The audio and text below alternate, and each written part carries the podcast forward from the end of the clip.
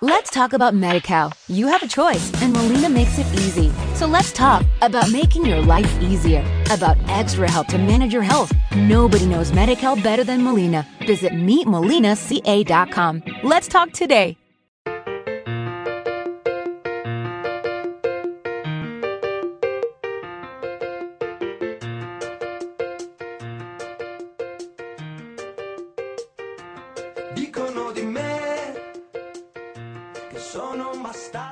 Tardes. Actividad gratificante y desestresante con la que se pierde el miedo y la vergüenza. El teatro es nuestra terapia para una tarde de libros.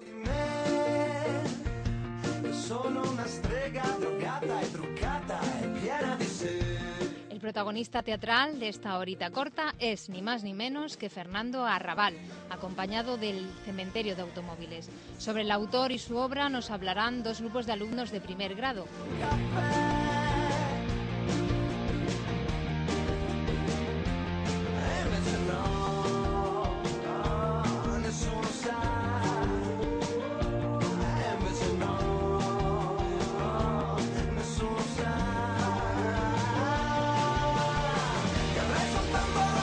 Si terapéutico es el teatro, no lo es menos la risa.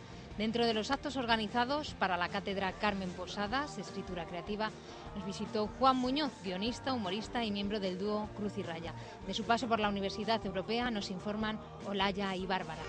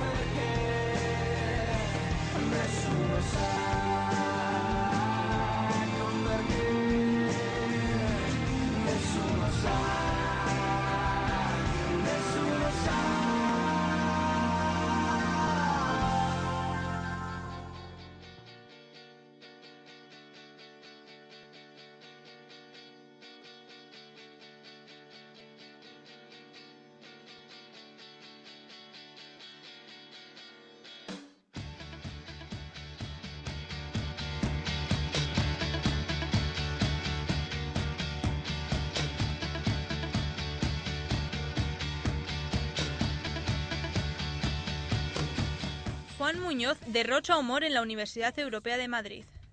La Universidad Europea de Madrid, siguiendo sus planteamientos de enseñar con ejemplos prácticos, trajo hoy hasta el auditorio del edificio B al componente de Cruz y Raya, Juan Muñoz, para que hablase de cómo se idea, se escribe y se realiza el humor. El cómico visitó nuestra universidad como una actividad dentro de la cátedra Carmen Posadas. Juan Muñoz derrochó sentido del humor y dio una clase magistral sobre cómo se realizan los espectáculos de humor en distintos ámbitos, como la radio, la televisión, el teatro o el cine, basándose en su propia experiencia. Nuestros compañeros de la universidad recibieron al humorista con una original interpretación de su biografía y entonando una canción tal y como os mostramos a continuación.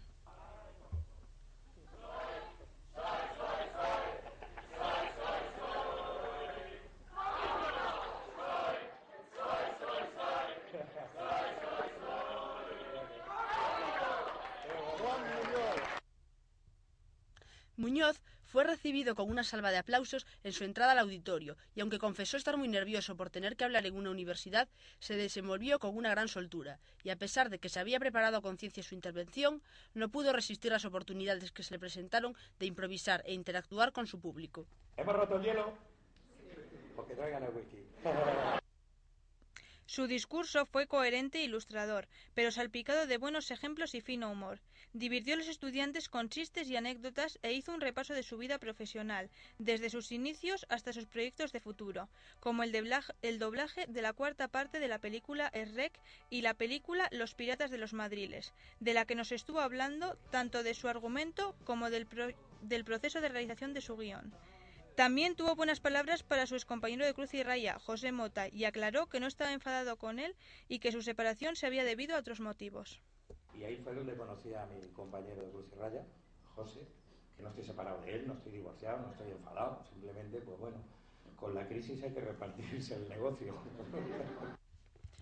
Contó, contó que le había conocido en la mili y que cuando llegaron a Madrid con 50.000 pesetas en el bolsillo, actuaban en una sala de espectáculos cada uno para ganar más dinero, de alguna manera, dijo, al igual que ahora con la crisis. Explicó que sacaba la inspiración para sus personajes de la gente de la calle, aunque debido a su popularidad esto le ha resultado más complicado en los últimos años. Cómo elabora los guiones de cine, teatro y televisión y confesó que había tenido influencias en sus inicios de Gila, Tippy Cole, los Monty Python y muchos humoristas españoles de los años 60 y 70. Comen- comentó que algunas de las frases del espectáculo televisivo Cruz y Raya, como ahora vas y lo cascas y si hay que ir se va, pero ir para nada es tontería, habían pasado al refranero popular y confesó que se sentía halagado por ello. Pero no todos fueron buenos recuerdos, porque también se quejó debido a la tendencia actual hacia lo políticamente correcto que se da en los medios de comunicación. Cruz y Raya ha recibido muchas quejas de distintas organizaciones que consideraban que ofendidas sus sketches. ofendidos por sus sketches. Llegando al final de la charla, sacó a dos estudiantes del público para realizar con ellos unos gags, utilizando el método que le enseñó el profesor de la UEM, Luis Moser, con quien bromeó ya que confesaron ser buenos amigos. Al final se realizó un turno de preguntas que Juan Muñoz no dudó en responder y se quedó una vez acabado el acto para firmar autógrafos y ca- sacarse fotos con todos los que se lo pidieron. El resultado fue que todos los que estuvieron escuchando a Juan se quedaron muy satisfechos con la experiencia, tal y como recogen estos testimonios que pasamos a oír a continuación. A mí me ha parecido muy interesante. No, a mí me ha parecido muy interesante eh, todo lo que nos ha explicado de cómo se crea un discurso humorístico y también me ha gustado mucho que no solo ha sido una charla, sino lo ha puesto en práctica porque has ha hecho ejemplos y todo, todo el mundo se lo ha pasado súper bien y a mí me ha gustado mucho. Yo creo que ha estado bastante bien y que nos ha ayudado a todos los que tenemos intención de dedicarnos al mundo de, tal- de la televisión o del cine el día de mañana. eh, pues nos ha ayudado a, a saber que hay que luchar mucho, hay que seguir adelante y sobre todo a organizarnos, que es lo más importante de todo. Bueno, hasta aquí la crónica de Juan Muñoz. Muchas gracias por escucharnos y hasta la próxima.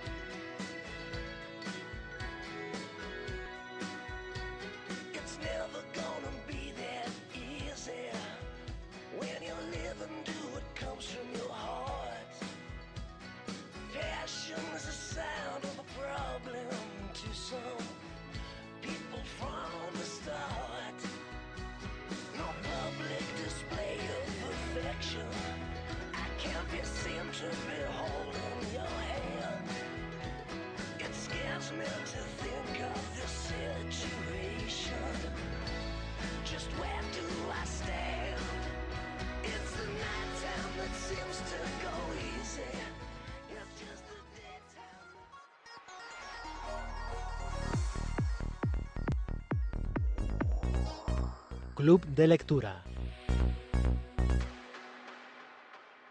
La vida de Fernando Arrabal siempre ha venido marcada por muchas etapas. La que más podemos conocer es su aparición en televisión eh, en un programa de Fernando Sánchez Dragó donde se le veía con unas copitas de más. Cierto. Es importante comenzar señalando que Arrabal es uno de los dramaturgos vivos más importantes de, de este país y del planeta. Y por supuesto, su amor a la novela, la poesía, el teatro, la pintura y el ajedrez. Aparte de todos estos vicios sanos, también fre- frecuentaba la compañía de otros grandes artistas como Dalí, amigo personal de Arrabal. Em, todos conocemos al Fernando Arrabal borracho que salía en televisión diciendo est- estupideces. Pero si se presta atención al contexto, no parece decir tantas tonterías. Es más, sus compañeros no se escandalizan ni por su estado, ni mucho menos por lo que está diciendo. Arrabal está intentando introducir al concepto de apocalipsis la existencia de lo divino. Puede parecerte mejor o peor, pero pienso que es un argumento igual de válido que lo que dicen los demás.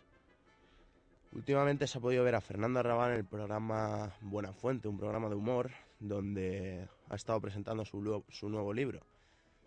Y nos ha dado la, la posibilidad de acercarnos más a, su vida cotidiana, ¿no?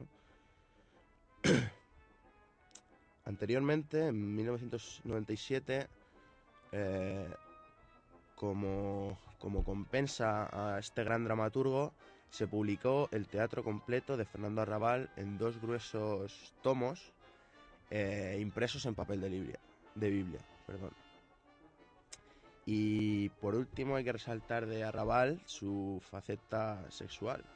Fernando nos aconseja que pasemos un periodo largo, largo de castidad.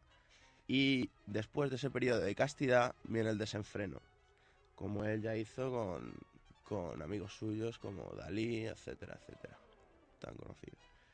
Bueno, y ahora damos paso a, a Álvaro, que nos va a hablar de... movimiento pánico. el grupo pánico, ¿vale? Eh, bueno, eh, este movimiento es fundado por, como ya has dicho tú antes, el dramaturgo y cineasta Fernando Arrabal, eh, también el director de teatro chileno Alejandro Jodorowsky y el pintor y actor francés eh, descendiente de judíos polacos Roland Topor, ¿vale? en este grupo se, se inicia en 1962, ¿vale? En París. Bien, eh, Arrabal y Topor se conocen en, París en 1960 y ese mismo año Jodorowsky eh, llama a Arrabal eh, a París y viaja para, para conocerlo. Bien, el nombre de, de, este grupo, ¿vale? Se inspira en el, el, del dios Pan, el cual se manifiesta a través de tres elementos básicos, ¿vale? Que son el terror, el humor y la simultaneidad.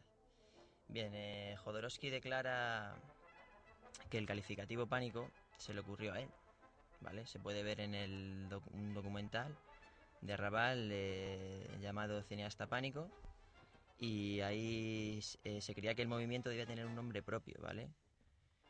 Eh, bien, por, otro, por otra parte hay otros estudios que aseguran que, que, en realidad quienes inventaron el término de pánico fueron Arrabal y Topor, quienes definieron las relaciones del movimiento con la ciencia, la filosofía, el ajedrez, la confusión y el azar.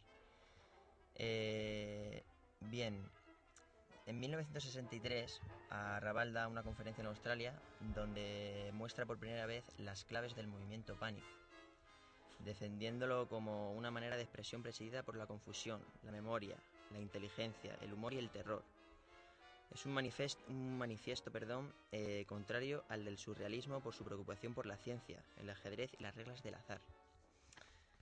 Bien, eh, este movimiento pánico mmm, podemos decir que es, es, es, una expresión artística que pretende anunciar la, la, locura controlada como supervivencia ante una sociedad en crisis de, de valores, o sea, una sociedad, una sociedad posmoderna, que podríamos decir. Eh, bien, el grupo hizo también performances teatra teatrales, caóticos y surrealistas, eh, diseñadas para ser impactantes y encauzar, en, perdón, encauzar las fuerzas destructivas hacia la paz y la belleza. Bien, eh, por otra parte, eh, se ha dicho que Alejandro Jodorowsky disolvió este movimiento pánico en el 1973, eh, que es el año en el que se estrenó su película La montaña sagrada en Estados Unidos. Bien, eh, podemos decir que también hicieron un diccionario pánico con 532, con 532 páginas y, y poco más de, de, este, de este movimiento, podemos contar. Bueno, pues muchas gracias Álvaro. Ahora vamos a pasar a, a, la opinión personal de cada uno de nosotros sobre el libro que hemos leído, que es El Cementerio de Automóviles. Y pues vamos a empezar con la opinión de Pablo, si te parece bien. Bien, bueno, pues eh, desde mi punto de vista, eh, este libro es una obra que, que, que te hace reflexionar. Eh, la obra me recuerda mucho a la historia de Jesucristo, ¿no? Eh, solo que ahora el protagonista se llama Manu y, y no sé cómo decirlo no bueno eh, primero trata de convencer a Dila este Manu de que hay que ser bueno no Y para ello dice una frase muy buena, es que siendo bueno se siente una gran alegría interior. Ajá. Me ha parecido curioso. Sí, sí. Y luego Arrabal eh, continúa confiándole a su amigo Topé, Ujú. Topé que es el amigo de Manu, la capacidad para traicionarlo por un simple cheque. Sí. Eh, y en el caso de Jesucristo, eh, este era Judas Iscariote, ¿no? Eh, por eso mm, me parece muy similar la obra del cementerio de los automóviles con, con, con la historia de Jesucristo. Solo que Fernando Arrabal quiere demostrar que esta época en la que está ambientada el cementerio de los automóviles puede ser igual de corrupta y carente de valores que en la sociedad antigua de, de Jesucristo. Entonces, bueno, pues ese es mi punto de vista del libro. Muy bien, muy bien. Sí, pues yo nada más que decir, la verdad es que coincido con casi todo, solo que la opinión que ha dado Pablo me parece muy, muy interesante, ya que yo también me había fijado en el aspecto este que se parecía un poco a la historia de Jesucristo, pero añadir a su opinión que mm, en la historia todos los personajes son como un poco alocados, eh, cada uno va mm, un poco a su aire y se establecen diversas parejas y en la que cada uno eh, en que, en la que cada uno, perdón, pues digamos se lleva de una manera un tanto rara, porque si en la primera, en el primer acto del libro un, un personaje de esa pareja eh, le insulta, le maltrata al otro, en el segundo acto es todo lo contrario. Él es el sumiso y el que aguanta todas las barbaridades. Así que por eso es un poco el libro un poco caótico y, y no sigue un orden así más o menos preferente. Al final del libro te quedas con la pregunta de qué, qué ha pasado. eh, no, sabemos eh, el final de ciertos personajes. También hay un detalle en añadir que no sabemos, de, de repente aparece en el libro un niño que no sabemos muy bien de dónde aparece. Pero bueno, es Fernando Arrabal que se puede esperar. ya hemos leído otras obras de él y ese es su estilo mayoritario en sus obras. Bueno, por mí nada más. Ahora vamos a pasar a la opinión de Álvaro, a ver Bueno. qué nos cuenta. Mm, Bueno, sí, en realidad lo que habéis dicho, más o menos mi, mi opinión, eh, hay que decir que sí, que el libro también yo pienso que es un poco caótico, ¿no? Es algo surrealista, digamos, que es lo que él hace en su movimiento, en su grupo Pánico. Eh, bien, hay, yo lo que veo en el libro que hay como un intercambio de, de personajes, ¿no? O sea, Sí. por ejemplo, al principio eh, hay una, la pareja que está discutiendo, que es el, el marido quien, digamos, quien lleva lo- los papeles, ¿no? Eh, bueno, la pone a parir de una forma increíble y luego en el segundo acto, que es como has dicho tú, es al contrario. Entonces hay un intercambio de, de- de papeles. También como son, no recuerdo los nombres, eh, bueno, que son son guardias civiles y luego son Sí. gimnastas. Sí, sí. Bueno, pues todo eso, pues yo creo que sí, que es un, un libro, pues un- algo raro. Y bueno, Fernando Arrabal es el que lo escribe, pues por eso, eso hay que entender. eh, Sí, hay sí. que Es un entenderle. misterio. eh, Es difícil entenderle, pero pues ya sabemos cómo es. Bueno, pues por último terminar diciendo una serie de diversos premios que ha recibido a lo largo de toda su carrera, como pueden ser eh, dentro de el aplauso interna- ha recibido el aplauso internacional por su obra, como son los premios del Gran Premio de Teatro de la Academia Francesa en el 93, el Nabokov dentro de su mundo de la novela, el Espasa en el ensayo, el Mariano de Cavía de periodismo y el World Theatre, el Wittgenstein y el Pasolini de cine. Por último y por dato, el Colegio de Patafísica, nombre curioso, le ha distinguido con el título de Trascendente Sátrapa, equivalente del Nobel para este colegio. Así que nada, será, será curioso este premio. Pues nada, por nosotros nada más. Encantados de haber estado aquí. Y última, por último, muchas gracias otra vez a Almudena. Y nada, esta es nuestra reseña sobre el libro. muchas gracias. Muchas gracias. Muchas Buenas gracias. tardes. Pablo Fernández, Alberto Martín y Álvaro Salcedo nos cuentan otras anécdotas y curiosidades sobre Fernando Arrabal y también nos dan su opinión sobre el cementerio de automóviles.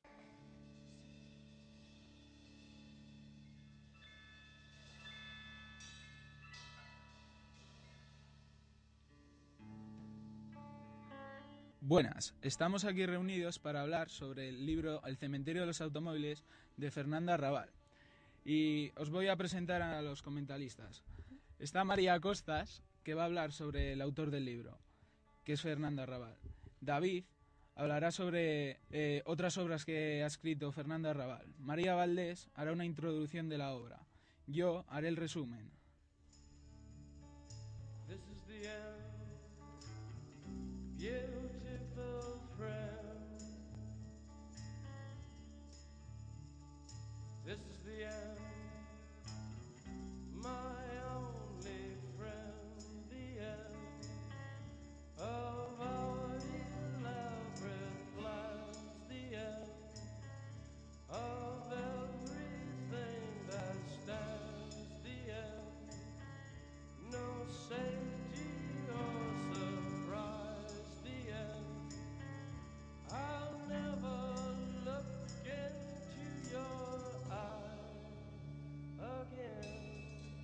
Paso a María Costas. El autor que nos ocupa hoy, Fernando Arrabal, es uno de los dramaturgos españoles más traducidos. Sobre su vida personal, podríamos destacar algunos aspectos como que a los 10 años recibió el premio de superdotado en Salamanca y a los 14 ya escribió su primera obra. Durante su infancia y juventud, tuvo que sufrir la desaparición de su padre tras ser condenado por ideología contraria al régimen franquista.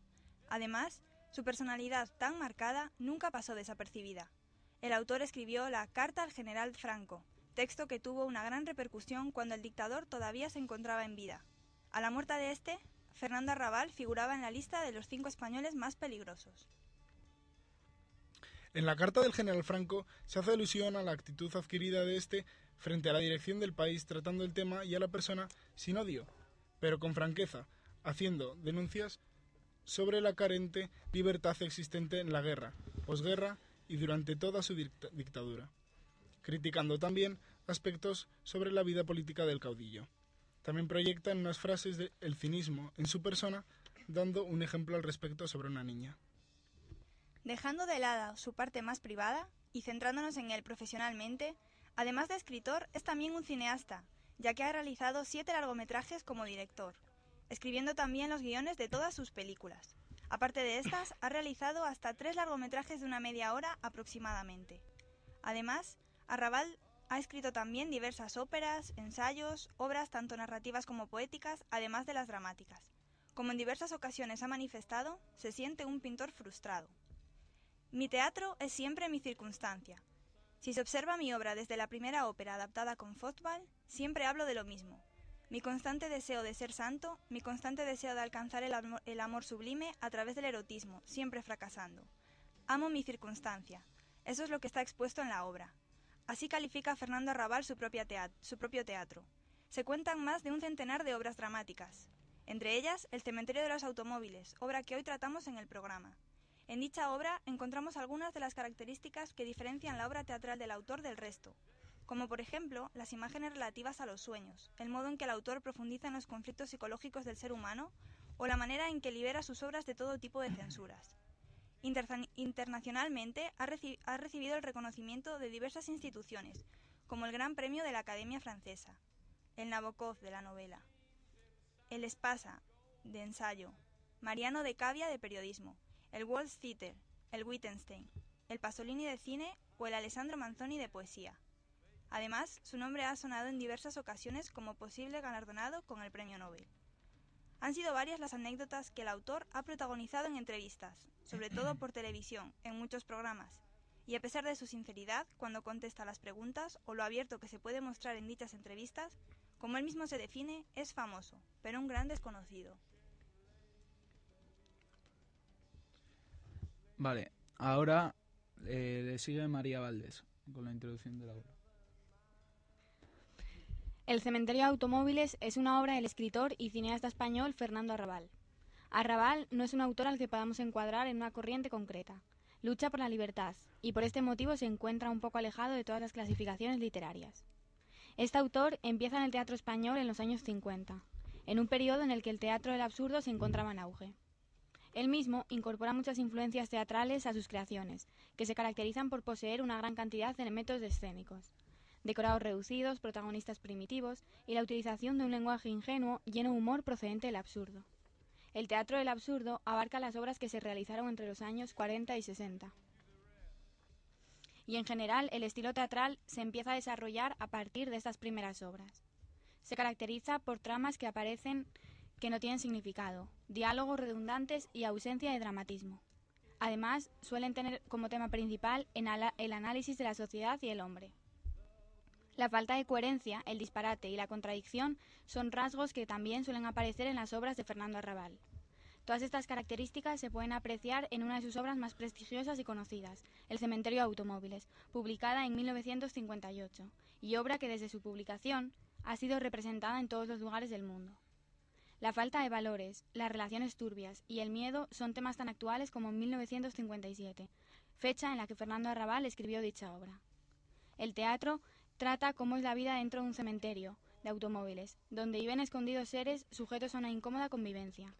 Estos se preocupan únicamente por sus funciones vitales y básicas, y se encuentran frenados por la policía, que vigila que no entre vida en este lugar. Sin embargo, tres músicos, Emmanuel, Foder y Topé, irrumpen todas las noches en el cementerio y lo invaden con su música. La policía les persigue. Está prohibida la vida en el cementerio de automóviles. Cada uno de estos tres personajes interpreta un papel de la particular pasión de Jesucristo que Arrabal intenta recrear en esta obra. Así, el clarinetista Topé, Judas, venderá al trompetista Emmanuel, Jesucristo, por un talón bancario. La obra refleja en algunos aspectos cierta crueldad y violencia. Sin embargo, también hay cabida en ella para la bondad y la ternura. Lo más alto y lo más bajo que puede encontrarse en el ser humano aparece en el cementerio de automóviles, sin normas sociales ni órdenes culturales que lo suavice. Así, el escritor consigue dar a la obra el sentido que él busca. Arrabal cree que esta es la versión más acertada y más cercana que se ha hecho del cementerio de automóviles. Esta representación no tiene nada que ver con otras que se han hecho con anterioridad. Creo que es el montaje que más cerca está de mi biografía y también de mi geografía, asegura el escritor y cineasta español. Gracias por tu aportación, María. Ahora sigue David eh, complementando otras obras de Fernando Arrabal. Pues Fernando Arrabal, aparte de escribir libros, también ha puesto su granito de arena en el ámbito del cine, dirigiendo nada más y nada menos que siete largometrajes, como por ejemplo El árbol de Guernica, Iré como un caballo loco o Adiós Babilonia, entre otros. Ha dejado huella en el ámbito de la poesía, escribiendo tantos que llegan a los ocho centenares de libros desde Mis humildes paraísos hasta La piedra de la locura, siendo estos dos los más característicos de su inmensa obra. Entre sus obras poéticas podemos encontrar libros ilustrados por Pablo Picasso, así como por Salvador Dalí. Trece novelas escrito siempre con ese tono teñido en parte por la pronta muerte de su padre. Entre ellas se encuentran en la ra- narrativa La Virgen Roja y El Mono. No basta con esto, sino que también su carrera de escritor constan una serie de ensayos en la que destaca ajedrez, que viene dado por su afición a este juego. Eh, en la narrativa aparece el libro de La Virgen Roja, la cual trata sobre una mujer que aborrece el amor y el sexo y tan solo copula una vez para estar encinta de una hija a la que creará en un lugar apartado y volverla sumisa, aunque la joven acaba apartándose de ese estilo de vida acompañada a la par que influida de un amigo de la familia, juerguista y homosexual. Esta obra está basada en un hecho totalmente verídico. Por impresionante que pueda parecer, Arrabal no solo se ha centrado en contribuir a la literatura con sus obras, ya sean poéticas, narrativas, gramáticas, etc., sino que también ha contribuido en el ámbito de lo musical, puesto que ha escrito cinco obras. Algunas de estas obras vienen a partir de los libros anteriormente escritos. Fernando, no bastándole con lo que ya hace, también decidió en su momento a, la disciplina de la pintura, aunque en este género del arte destaca más su hermano Julio Arrabal. El primero se define a sí mismo como un pintor frustrado. Sobre todo su actuación en la pintura es meramente colaborativa con otros pintores. Como un paraíso de locos es la última novela escrita por Arrabal y terminada y editada el pasado año 2008 y relata la historia de un niño huérfano que sus cuidadores creen que está loco, pero solo sufre autismo. De hecho, gana un concurso de superdotados y va pasando de familia en familia y son tres personajes los que intervienen en su vida. Una muchacha de 15 años, la señora y el general, que aprovechando sus capacidades quieren involu- involucrarlo en negocios fraudulentos para intereses propios. Muchas gracias, David. Ahora vamos a continuar con un pequeño resumen de la obra. A ver, esta obra transcurre en un descampado lleno de coches al que el autor, como bien es el nombre de la obra, ceme- Cementerio de Automóviles. En estos coches transcurre la vida de personas que son pobres y no trabajan, y no tienen dónde vivir ni saben lo que hacer con su vida, en cuanto al tiempo de ocio. La obra se centra en cinco coches más uno al que el autor lo llama coche A, que es donde viven los sirvientes de la gente que vive en los demás coches. Estos sirvientes son Milos y Dila, una pareja de novios en la cual Milos ofrece a Dila a los hombres de los coches como si de una prostituta se tratara. Estos la tratan mal, sin ningún tipo de problema. Esta se va a enamorar de Manu, uno de los tres músicos que van al cementerio a tocar para los pobres, porque según él, la mejor ayuda para ellos es que se diviertan, o si no matarlos para que no sufran más. De esta deducción suya viene que los guardias les persiguen, y ellos persiguen, piensan que es por que tocar en la calle para los pobres es lo peor. La policía quiere detenerlos por asesinatos que han cometido según él para que los pobres no sufran. Aquí aparecen en escena Sidio y Lasca, que durante la mayor parte de la obra están corriendo de forma atlética. Teodisio es el que corre y Lasca le marca los tiempos, porque quiere lo- lograr un récord. Estos dos son guardias, van en busca de Manu, y al final le detienen porque Tope le entrega a la policía por un cheque con dinero representando la pasión de Jesucristo en el papel de Judas. Teosidio y Lasca son los únicos que ponen un poco de pasión en la obra durante una escena en uno de los coches. En cuanto a este tema de ternura y amor, también protagonizan una escena Dila y Emanu, detrás de un coche, porque en realidad Emanu es el chico que le gusta a Dila y del que se enamora. En definitiva, el autor nos hace ver la sociedad de esa época, con personajes muy arcaicos, pobres y sin nada que hacer, simplemente reírse de los defectos de los demás, así como la censura que había en aquella época. También hay que destacar cómo el autor demuestra la autoridad que había de unas personas sobre otras en esa época, en este caos, como Lasca imponía a Teodosidio el que corriese más o como los señores de los coches trataban con desprecio a Dila, o el maltrato que sufría el niño para que, que se callase. Ahora damos paso a Luis con el análisis de los personajes y la estructura de la obra. En cuanto a la estructura de la obra, tenemos que la- el cementerio de automóviles se divide en dos, acto- en dos actos donde eh, aparecen los siguientes personajes.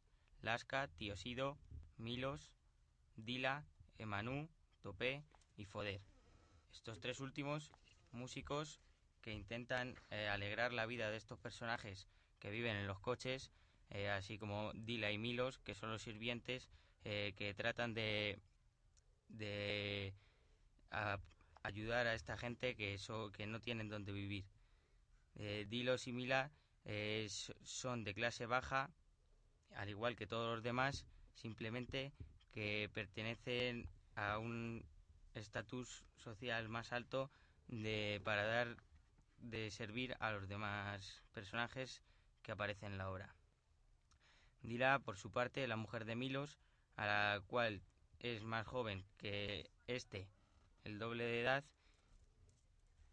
y tratan todos los personajes de los coches con desprecio, como si, como si de una mala persona se tratara.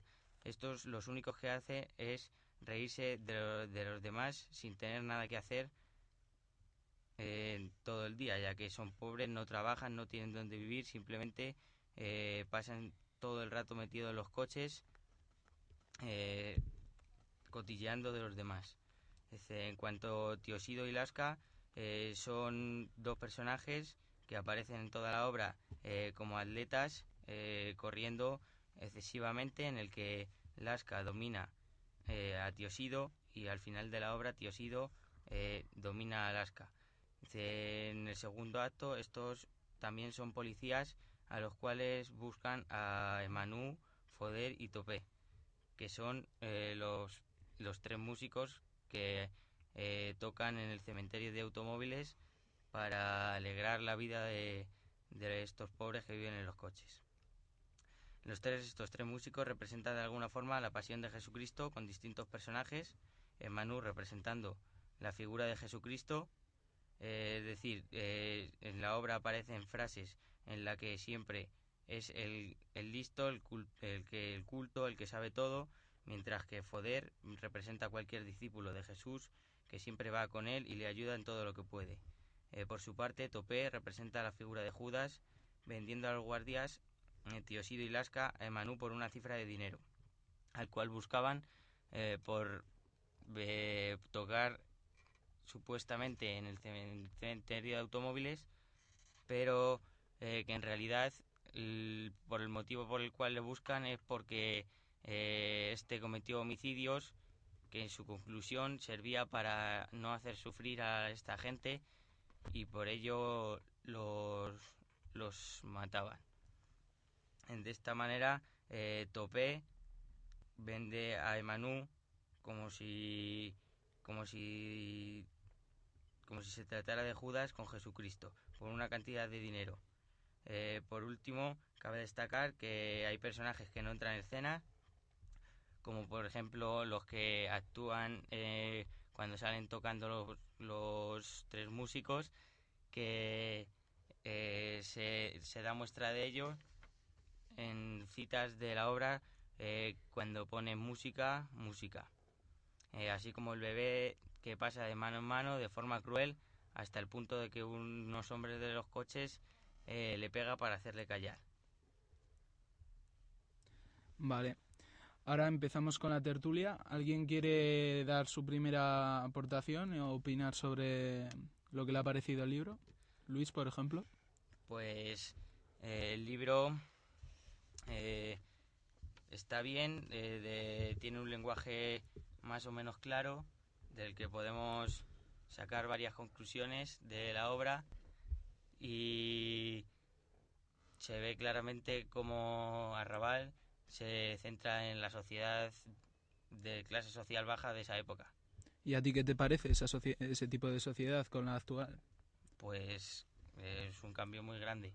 Eh, son pobres hasta el punto de vivir en coches y no tienen ni, ni qué comer, ni, ni dónde trabajar, ni dónde vivir. ¿Qué personaje es el que más te ha gustado y el que menos? Pues, eh, hombre, por supuesto, Manu sí es el que mejor imagen da, ayudando a los pobres, y el que menos es Topé, que actúa un poco de traicionero, vendiendo a su colega.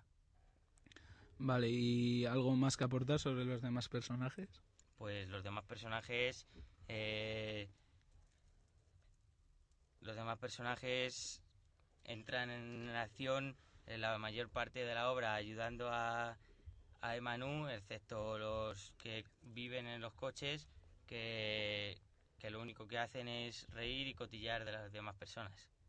Vale. Eh, yo, por mi parte, quisiese, quería decir que lo que el personaje que menos me ha gustado ha sido Milos, porque ahí se ve eh, uno de los problemas de la actual sociedad, como es el maltrato que se tiene a las mujeres. Eh, como es el maltrato que se tiene a las mujeres, eh, porque Milos trataba muy mal a Dila, es más, siendo su novia, le decía que se liase con, con otros hombres que vivían en los coches. Y eso pues me parece muy mal.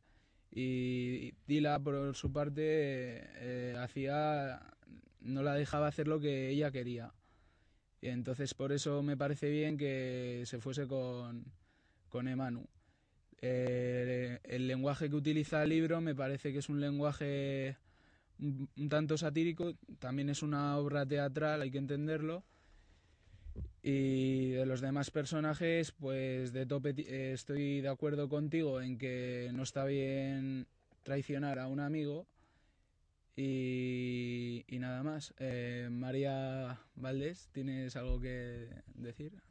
Yo lo que destaco de esta obra es el, el carácter de Arrabal, que se refleja perfectamente en el cementerio de automóviles. Mm, se puede apreciar la falta de coherencia y, el disparate que permanece a lo largo de la obra. Em, y respecto a los personajes, respecto a los personajes creo que, que el personaje más destacado y el que queda por encima de y el que queda por encima de, de cualquier otro es Manu, que, que a lo largo de toda la obra eh, eh, participa de forma muy activa y creo que su papel es muy relevante.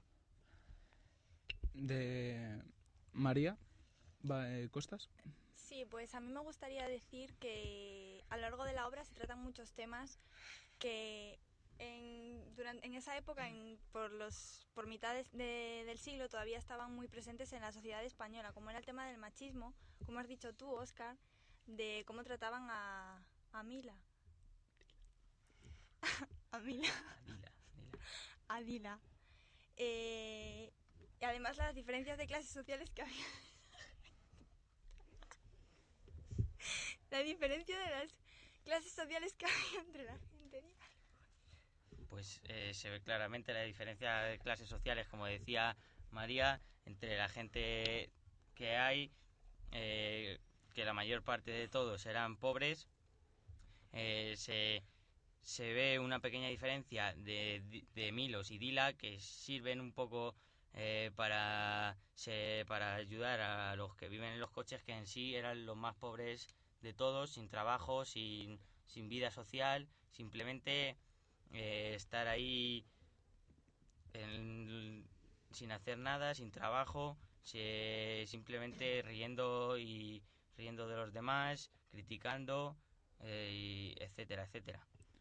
Y también llama mucho la atención la manera de cómo hay personas que se preocupan por otras y hay otra gente que simplemente se dedica a, a preocuparse por su propia vida, sin, por ejemplo, el personaje que ayuda a, los pobres, sin embargo los demás están cada uno a lo suyo dentro de los coches. Vale, ¿así alguna escena que más os haya llamado la atención? A mí la escena que más me ha llamado la atención es, es la del bebé, cuando se pasan de un coche a otro eh, eh, al bebé y para, para callar su llanto eh, el último por el que pasa le pega. Creo que es la escena más relevante. Cre- eh, sí, ¿y crees que algún personaje debería haber hecho algo? Em, sí, creo que no deberían haber tratado así a, al bebé. Y, pero bueno, toda la escena, toda la obra se enmarca en un mismo cuadro del- de la contradicción y el disparate, por lo tanto se puede llegar a esperar. Yo pienso que la, la escena más llamativa es la, la de Dila, que le obliga a Milos, su marido, a, a ir a besar a todos los, todos los miembros de, de los coches que están en el descampado, como, como se marca el machismo que había en esa época y, y la autoridad que tenía, que tenía Milos sobre Dila. Vale. ¿Tú, María? Pues a mí, eh, en general, lo que me, más me llamó la atención de la obra y de todas las escenas es que los personajes tienen unos, carac- unos caracteres muy marcados y que se, más o menos a lo largo de la obra se sabe cómo se van a comportar por las distintas personalidades que están muy, muy marcadas. Vale, pues a mí la, la escena que más me ha gustado es la de escena de amor entre Emanu y Dila, cuando Emanu eh, miente un poco a, a Dila, le dice que, que nunca había besado antes a otra chica, que quería saber qué se sentía. Eh, todas esas cosas que se ven reflejadas hoy en día en, en las parejas y eso. Y, y cómo, cómo le- la mintió solo para que le besase y eso. Y cómo empieza ahí un poco la, la historia de, amor entre, entre ellos dos. Y me gusta también cómo parece que a Milos, su novio en teoría, parece que no le afecta tanto. Es más, le dice que, que vaya besando a, a, la de lo, a, a los demás coches. Entonces es una historia satírica, burlesca y, y es- y me gusta mucho, la verdad. Em, bueno, ya nos despedimos. Em, gracias a todos nuestros oyentes por escucharnos. Eh, y nada, nos despedimos de María Valdés, eh, por la colaboración de María Valdés, de David Alonso Luis Gutiérrez, María Costas y Óscar Medina. Gracias y hasta la próxima vez.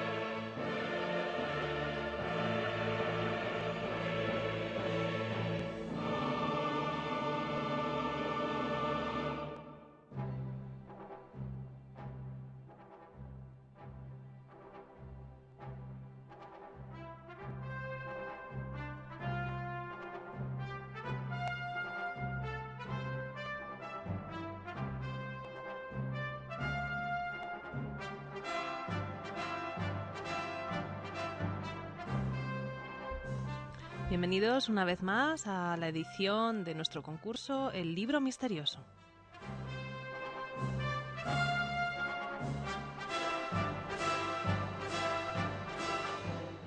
Y ya sabéis muy bien en qué consiste este concurso. Os voy a leer un fragmento de una obra y os voy a dar tres pistas y vosotros tenéis que deducir el título de la obra. Esta semana la clave de la obra es pez, pez. Y me la tenéis que mandar a mi dirección gala.arias, gala.arias. Bueno, y el primero que me la mande, que me mande esta clave y por supuesto el título de la obra, pues recibirá un regalito, un, pendrive de la universidad o similar.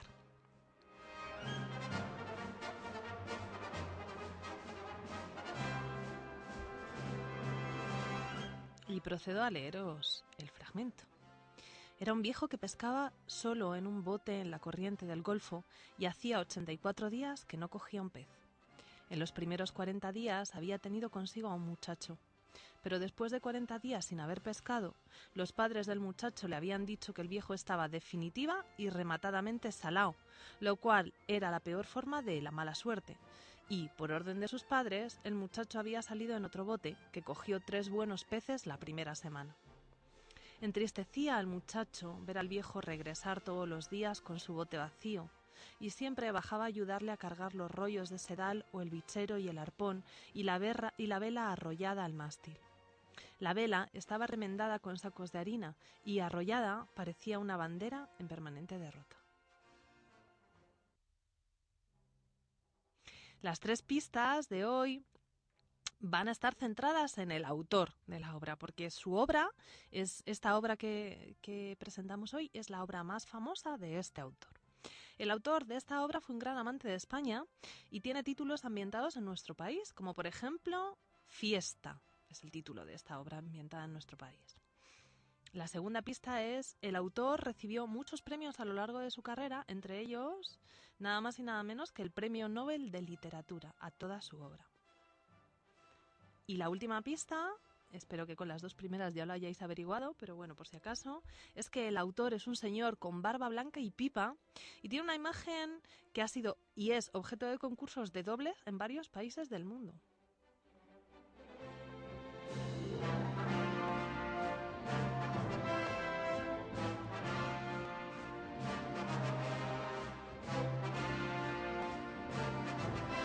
Os recuerdo entonces clave pez a la dirección de gala.arias.um.es.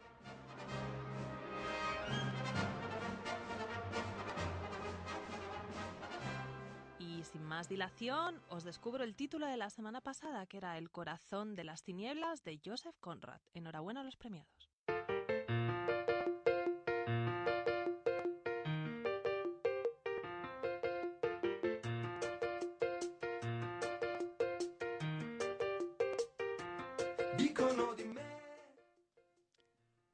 Próxima semana nos revelaremos de la mano de George Orwell, totalitarismos radiografiados desde la literatura.